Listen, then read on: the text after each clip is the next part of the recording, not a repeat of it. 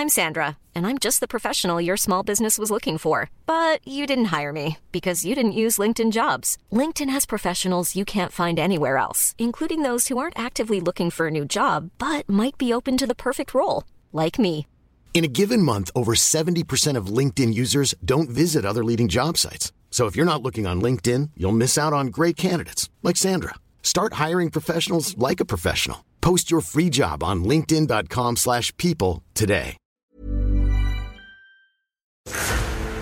El Instituto de Salud Funcional Mente Cuerpo es la primera institución certificadora en salud funcional en habla hispana, donde certificamos a los profesionales de la salud para integrar todos los conocimientos de salud física, mental y espiritual. Visítanos en isfmc.mx. Especialista en medicina antiedad y medicina mente-cuerpo.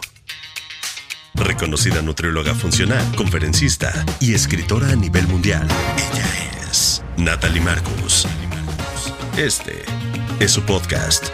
Y en cada episodio aprenderemos a resetear, reparar y regenerar. Aquí comienza las tres R's de Natalie Marcus.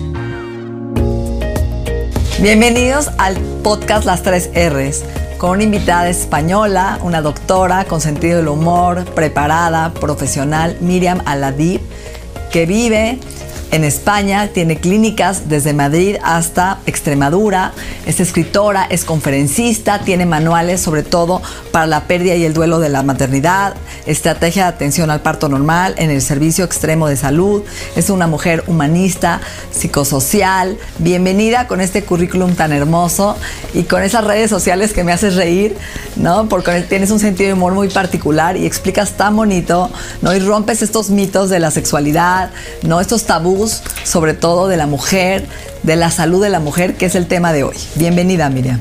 Hola, ¿qué tal? Muchísimas gracias por invitarme. Es un placer. Feliz. Pues tenemos un tema importante que muchas mujeres hoy, ¿no? Tenemos miedo de preguntar, de decir, tengo comezón, me huele mal, no me siento a gusto, no me gusta lo que siento, tengo algo raro. ¿Cómo podrías hoy explicar, ¿no? a estas mujeres que vimos cambios hormonales, cambios naturales del cuerpo y que se manifiestan a veces con síntomas que no sabemos ni cómo explicarlos? Bueno, pues lo primero, eh, quitarse el tabú y, y, bueno, cuando hay algún tipo de malestar, incluido malestar en tu vida sexual, no te puedes conformar. La salud sexual es muy importante. ¿Qué pasa? Que muchas veces hay, hay mujeres, sobre todo, por ejemplo, cuando llega la perimenopausia, esa vulvovaginitis de, típicas de, por la atrofia, lo que observo muchas veces es que hay mujeres que, se conforman, bueno, pues ya está, y se van retirando de la actividad sexual, no, no consultan por este motivo y claro, esto pues, pues eh, lo que hace es que se va deteriorando más la calidad de vida sexual, se pueden añadir nuevos problemas. Cuando tú tienes, por ejemplo, un dolor a la penetración, por poner un ejemplo, imagínate que la causa de ese dolor a la penetración es una atrofia genitourinaria de la menopausia. Si tú eso no lo tratas, eh, que es tan sencillo como recuperar ese tejido, ¿no? De ese déficit de estrógenos, ponemos tratamiento para, para recuperar ese tejido. Pero si tú no recuperas ese tejido y te conformas y te aguantas, las relaciones duelen y si duelen, pues eh, se va generando de forma secundaria otra serie de problemas, por ejemplo, un vaginismo secundario, que es eh, una, un exceso de tono en los músculos del suelo pélvico, es como si la vagina se, cerrara más, ¿no? Todos los músculos que rodean a la vagina se van tensando y es como un mecanismo del cuerpo eh, de protección, ¿no? Es decir, eh, tengo dolor en la vagina, pues me cierro, ¿no? Y entonces el plano muscular comienza a verse afectado. También con el tiempo puede aumentarse el exceso de sensibilización, es decir, cuando tú tienes un dolor crónico, eh, ese dolor va generando alteraciones en la conducción de sensibilidad en todos esos nervios ¿no? que vehiculan esa sensibilidad de dolor, de malestar y todo eso. ¿Qué pasa? Que cuando dejamos un dolor mucho tiempo, cuando ya queremos corregir la causa, como por ejemplo si estamos hablando de la vulvovaginitis atrófica, eh, ya no es suficiente tratar esa vulvovaginitis atrófica, sino ese vaginismo secundario secundario, esos músculos que se han contracturado en el suelo pélvico, esa excesiva sensibilización que secundaria, es decir, el problema es mucho más difícil tratar. Fíjate que eso que estás platicando a mí me pasó en mi luna de miel. Yo me casé muy joven, a los 19 años, y justamente tuve muchas infecciones, ¿no? En la luna de miel. Y llegó un momento que empezó ese problema y empecé a tener, ¿no? Es, este, esa vaginitis y tuve que llegar con un sexólogo, ¿no? A volver a empezar con estos tubitos, a poder aflojar y fue todo un tema de un año de terapia terrible. Hoy sé que también utilizan mucho el Botox, ¿no? Para quitar el dolor.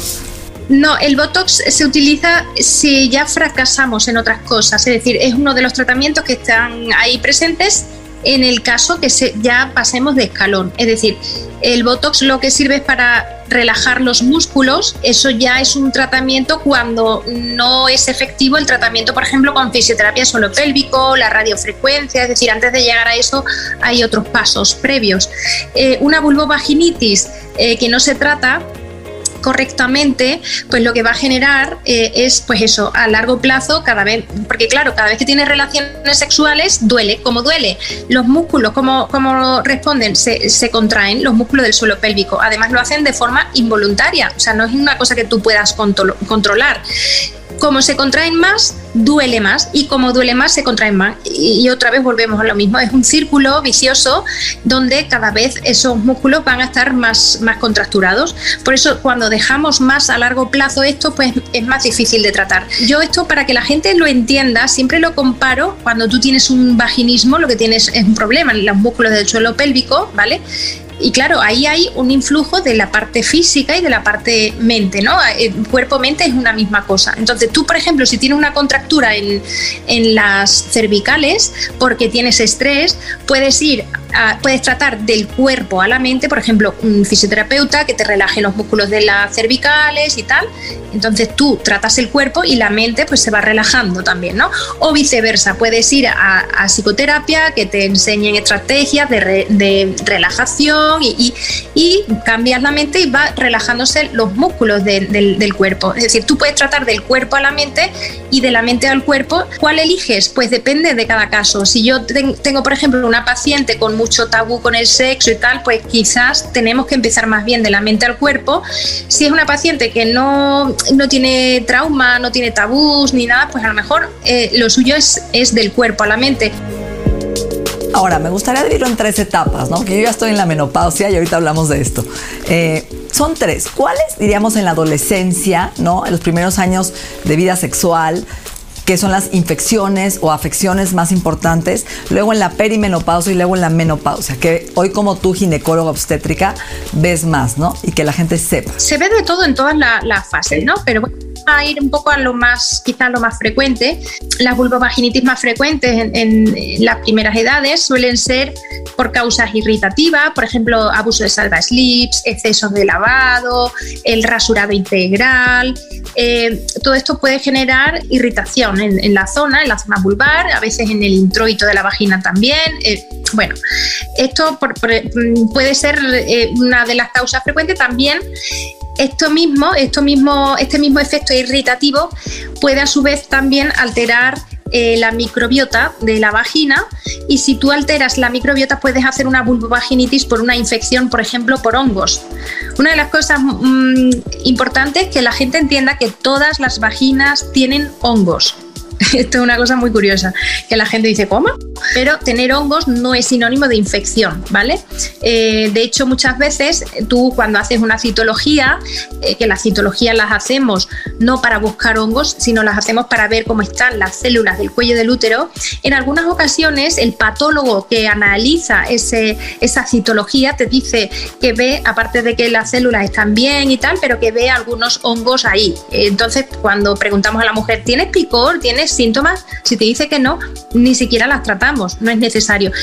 Por esta razón, la candidiasis no es una infección de transmisión sexual, ¿vale? Es decir, tú puedes no tener relaciones sexuales nunca en tu vida y tener una candidiasis y tampoco la candidiasis es, algo que coges en el baño, ni que coges por ahí, ni que te entra por la vagina cuando te bañas, no, son tus propios hongos que han proliferado por la razón que sea. Por un simple antibiótico que te has tomado puede, puede provocar candidiasis vulvovaginal. Todo lo que haga que los lactobacillus bajen, pues eh, esto es aprovechado por, por los hongos para proliferar. Muchas mujeres dirán, ¿cómo que no? Pues yo cada vez que tengo relaciones con mi pareja nos pica a los dos, vale sí puede transmitirse sexualmente, puede haber un componente sexual en su transmisión sin por ello convertirse en una infección de transmisión sexual, ¿vale? Que sí que hay casos pues que están en una pareja para allá y para acá y, mm, como que lo comparten, ¿no? Ahora, hablando del hongo, Miriam, dos preguntas importantes, porque muchas veces las tratan solamente con óvulos locales y no les dan algo tomado y sigue, ¿no? De alguna forma, ¿no? La infección o también tratan a las dos, a la pareja? Antiguamente sí que tratábamos a los dos. Actualmente, si la pareja no tiene ninguna afectación, no se trata. Eh, ya se vio que, no era necesario tratar a la pareja porque es un problema de desequilibrio de tu microbiota. No es que eh, si tu eh, microbiota está en equilibrio porque tengas relaciones sexuales con una persona que tenga desequilibrada su microbiota, no tiene por qué desequilibrar la tuya, ¿vale? Entonces no es necesario tratar a la pareja, salvo si la pareja tiene síntomas también. Se puede tratar de entrada con tratamiento local, es decir, tú tienes una candidiasis y lo primero que hacemos es tratarlo con, con óvulos, con cremas, es decir, con tratamientos locales. Estos son normalmente cuando una es una candida albicans, eh, una candidiasis no complicada, tratas con esto, eh, haces buenos hábitos para no tener recaídas y, ya está, y, va muy bien. Ahora bien, si una mujer constantemente está recae una y otra vez con una candidiasis, oye, tenemos que ver qué está pasando. Eh, las candidiasis de repetición se tratan normalmente con terapia oral, con antifúngicos orales. Se pautan de una manera eh, mm, donde, bueno, hay diversas pautas, como por ejemplo el fluconazol oral semanal, en fin, hay varias formas, pero normalmente ponemos terapia una terapia más, más potente, ¿vale? Cuando hay candidiasis de repetición. Pero una cosa muy importante es que cuando hay candidiasis de repetición tenemos que saber qué está pasando ahí. Es decir, porque esa mujer está todo el tiempo, esa microbiota desequilibrada, ¿qué está pasando? ¿Qué hábitos podemos cambiar? A ver si es que eh, le esté afectando demasiado, eh, que come mucho azúcar, que se lava muy a menudo, que utiliza mucho salva sleep, eh, que... En fin, que... que sí, se deja a lo mejor el calzón mojado, el traje de baño húmedo. Ahora... La humedad mantenida, a ver qué hábitos hay detrás de, esas recaídas frecuentes. Y otra cosa importante, eh, hacer un cultivo, porque cuando hay tanta recaída hay que ver qué tipo de candida es, si es una candida albicans o si es, por ejemplo, una candida glabrata, que se trata de otra manera y es otro tratamiento más complicado. Eh, también, eh, ojo con una cosa que es muy poco conocida. Yo no sé allí en tu país, pero aquí en la Sociedad Española de Ginecología y Obstetricia ni siquiera está en los protocolos actuales, ni siquiera hablan de ella, en los protocolos, la parte de los protocolos de, de la vulvovaginitis, pero hay una, un, desequilibrio de la microbiota que se llama vaginosis citolítica. Y mucho ojo con la vaginosis citolítica, porque es un desequilibrio también de la microbiota, pero em, con los síntomas idénticos a los hongos, es que son idénticos, empeoran antes de la regla, mejoran con la regla, el flujo es eh, como leche cortada o requesón, pican, es decir, es la, o sea, tú ves una, una vaginosis citolítica y tú ves una candidiasis y no diferencia, o sea, lo que tú ves es exactamente igual, ¿vale? Son parecidísimas en, cómo se manifiestan los síntomas. Sin embargo, la vaginosis citolítica es, atención, un sobrecrecimiento del lactobacillus, de esas, de esas bacterias tan buenas que tenemos en la vagina, pues resulta que también, como todo en esta vida, hasta el agua en exceso es mala, ¿no? la dosis hace al veneno, ¿no? Como se suele decir. Es decir, tú, los lactobacillus son buenísimos, mantienen a raya otros microorganismos, generan un pH ácido en la vagina genial para evitar eh, crecimiento de, de otros patógenos, pero si tú tienes un exceso de lactobacillus, puedes tener, por lo tanto, una vaginosis citolítica. La vaginosis citolítica, o sea, todos los síntomas de picor, de ardor, escozor, eh, son debidos a que ese exceso lactobacillus generan mm, un pH muy ácido en la vagina más ácido de la cuenta. Normalmente todas las, eh, todas las infecciones suelen dar un pH más básico y tal, pero esta, esta lo que da es un pH demasiado ácido eh, porque los lactobacillus transforman eh, la glucosa en ácido láctico. Si tú, si tú, tienes demasiados lactobacillus vas a tener mucho ácido láctico en la vagina y por eso el tratamiento es lo más tonto del mundo es hacer lavados, fíjate qué cosa más mm, sencilla, hacer lavados con bicarbonato, el bicarbonato de la cocina, vamos. Te pone una cucharada en un litro de, agua y haces un lavado de asiento con eso dos veces en semana y esa acidez va, bajando y mejora la, la, vaginosis citolítica. Miriam, peor, están, ahora se utilizan los óvulos de probióticos, ¿no? Que vienen de moda tan fuerte estás metiendo más probiótico, que los probióticos son lactobacilos, vas a empeorar más. Entonces ahora, con eh, cuidado con estas mujeres que tienen que se hartan de probióticos, que toman probióticos para todo, que muchos productos de higiene con probiótico, probiótico, probiótico, que los tenemos hasta en la sopa. Cuidado porque están empezando a haber problemas por exceso eh, de lactobacillus también. Resetear, reparar y regenerar. Las tres R's de Natalie Marcos. Continuamos. Agradecemos la confianza de Health Addiction, el Instituto en Salud Funcional Mente-Cuerpo y Bienestar.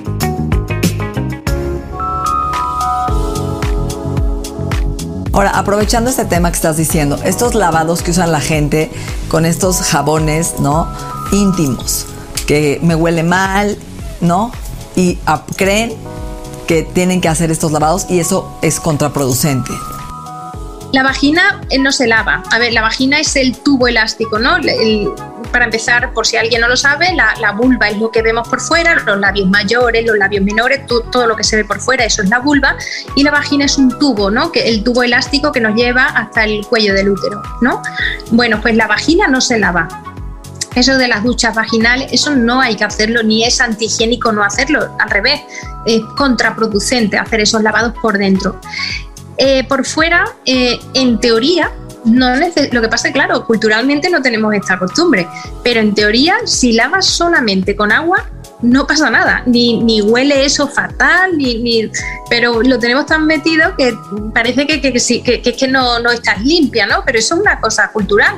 Ahora, eh, en cuanto a papiloma? El virus del papiloma humano es un, virus de transmisión sexual, es la infección de transmisión sexual más frecuente que hay. El 80% de la población sexualmente activa en algún momento ha tenido este virus, en algún momento de su vida. Generalmente se elimina sin, sin pena ni gloria, no, no, es, no suele dar problemas, pero sí que es cierto que en algunas personas, en algún momento determinado de su vida, donde hay una disminución de la vigilancia inmunológica por la razón que sea, pueden aprovechar para dar lesiones. ¿Qué tipo de lesiones puede dar? Pues en el caso eh, de, hay ciertos serotipos que dan sobre todo verrugas, eh, verrugas genitales, eh, tienen una, normalmente una evolución benigna eh, no se quitan así fácilmente, suelen tardar en quitarse, podemos poner tratamiento para quitar las verrugas, no hay, no existe tratamiento para matar el virus, es decir, que tú quites las verrugas no significa que hayas quitado el virus. Por eso hay gente que dice, pero vamos a ver, si me quitan las verrugas y ahora me salen otras nuevas, bueno, porque el virus eh, puede ser que esté ahí y siga dando, eso no, no podemos poner un tratamiento que mate al virus, ¿vale? Pero sí podemos quitar las verrugas en el caso de que queramos quitarla. Lo que menos nos gusta del virus del papiloma humano es cuando hace lesiones en el cuello del útero. Solo se ve con la, la crioscopía, ¿no? Porque muchas veces la gente se admite el virus de papiloma en sangre, ¿no? O no se lo miden y no, o no le hacen una corposcopía y no sabe que lo tiene. No, eh, el virus del papiloma humano eh, se, se mide en PCR, pero en una PCR que cogemos de la vagina, ¿vale? Una muestra que cogemos de la vagina y podemos medirlo. A ver, no necesariamente hay que hacer PCR. Hay diferentes protocolos de salud. Yo te digo el que está actualmente en España, que, nos, que incluso lo han cambiado, eh, lo cambian, ¿eh? que no es una cosa por ejemplo, ahora mismo, bueno, no en España, sino en la zona donde yo vivo, porque ya te digo que lo mismo vas a otra comunidad y hacen otro protocolo.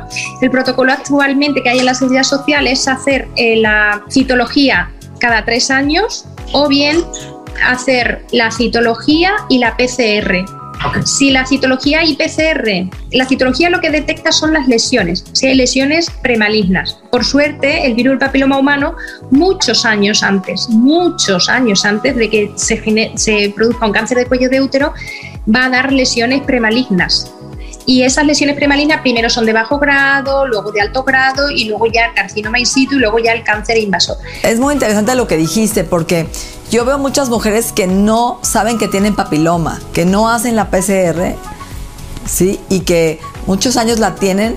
Por ejemplo, a mí me lo hicieron en sangre, yo nunca me lo han hecho en PCR.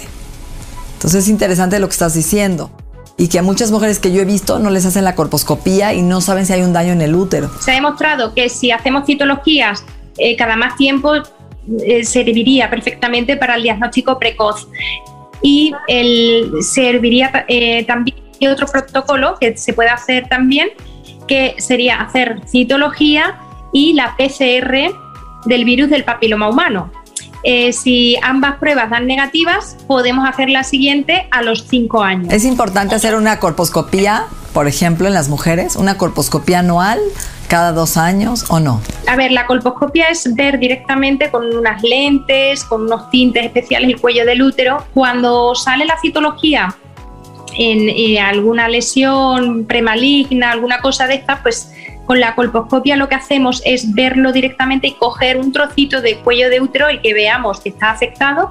Por lo tanto, es un análisis más eh, directo de, lo que está ocurriendo. Para eh, cerrar el diagnóstico es necesario completar con una colposcopia y, en caso de ver lesiones, hacer una biopsia directa de esa lesión. La citología es a ciegas, lo que se descama, células que se descaman del cuello del útero, lo que se analiza, sin embargo, la colposcopia biopsia o sea, te, permite hacer, coger un, eh, la zona que tú ves que está alterada. Es decir, la colposcopia es ver y la biopsia es, eh, con la colposcopia tú puedes hacer una biopsia. Es decir, elegir de qué zona quieres, qué zona del cuello del útero quieres analizar.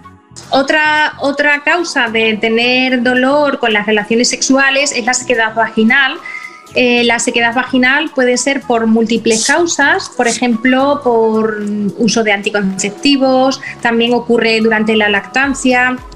Eh, la sequedad vaginal también es eh, muy frecuente cuando llega la perimenopausia y la menopausia.